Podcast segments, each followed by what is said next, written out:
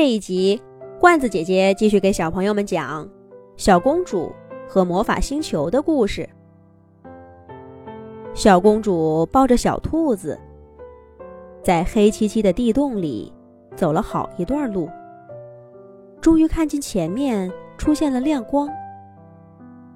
再走近些看，原来这是一间宽敞的屋子，里面有床，有桌椅。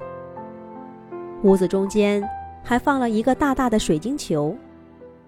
他们看见的光，就是那个水晶球发出的。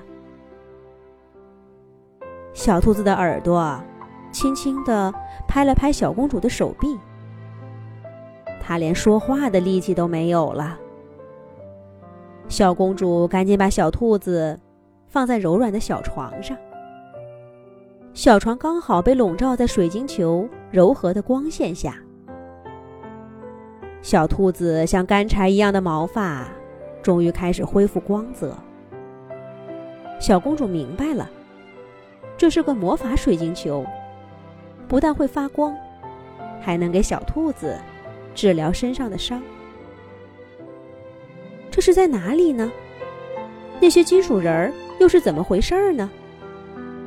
其他的动物朋友们。现在在什么地方呢？小公主有一肚子的问题想要问小兔子，可是小兔子现在太虚弱了，小公主只能耐心的等待。终于，在水晶球的照射下，小兔子渐渐恢复了活力，一直耷拉着的耳朵也立了起来，大眼睛。变得有神采了。小公主摸着小兔子柔软光滑的毛发，一颗悬着的心也终于放下了。还没等小公主开口问，小兔子就先说话了：“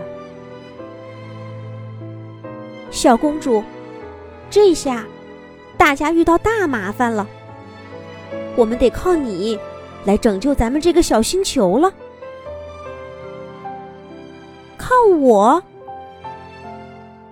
小公主愣住了。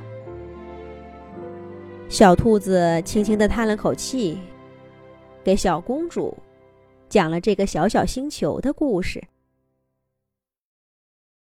谁也不知道从什么时候开始，这个小小的星球就是小动物们的乐园了。大家无忧无虑的生活着。每一种动物都会使用不同的魔法，大家变着花样的玩耍。你逗我开心，我给你搞个恶作剧。但这样的日子也总有厌倦的时候。这一天，小动物们正在外面玩耍，忽然发现草丛里有个小小的襁褓。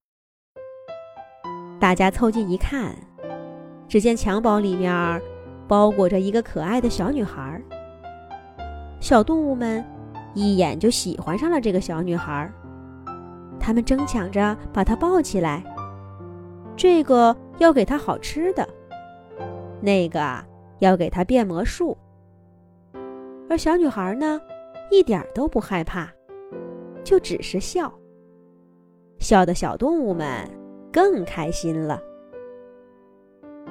可就在这时候，从襁褓下面飘出了一张小纸片儿。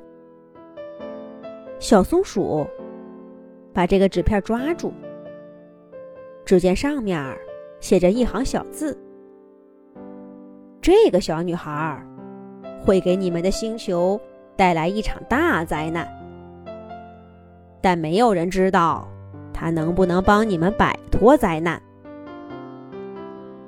小松鼠读完这句话，小动物们都愣住了。大家沉默了一会儿，小熊先说话了：“我们在这个星球上生活了这么久，什么时候遇到过灾难呢？我看这个字条，八成是胡说八道呢。”小象也说：“就是就是，这个小女孩这么可爱，怎么会给我们带来灾难呢？小松鼠说：“就算有什么灾难，我的坚果风暴也能保护我们这个小星球。对，还有我的胡萝卜漩涡，我的蜂巢炸弹，我的芒果云。”小动物们争先恐后的说道。大家决定先忘掉这件事儿，继续开心的生活。襁褓中的小女孩一天天长大，成为小动物们的小公主。大家都把最好的东西留给她，不让她感到一点点的不开心，受到一点点的委屈。至于灾难嘛，谁还记得这回事儿？然而，就在小公主长到五岁的这一天，一群金属人儿忽然袭击了这个小小的星球。小动物们把小公主藏进安全的山谷里，用魔法合力把金属人赶跑了。金属人儿留下一张字条，上面写着：“除非小公主。”能学会最厉害的魔法，保护小动物们，否则早晚有一天，他们会占领这个星球，把所有动物和小公主都给抓起来。小动物们才不相信手下败将金属人的鬼话，他们什么都没告诉小公主，继续让她无忧无虑的生活。可是，在小公主十岁的这一年，那些金属人又来了。虽然他们变得更厉害了，却还是被小动物们给打跑了。今年，小公主十五岁了。那些金属人第三次来攻打小小的星球，小动物们跟前两次一样，依旧把小公主藏进安全的山谷。然而这一回，他们却没能再次打败敌人，保护自己和这个小星球。小公主听完小兔子的话，一下子感觉心里十分的沉重。那是她十五年来无忧无虑的生活中从来没有过的感觉。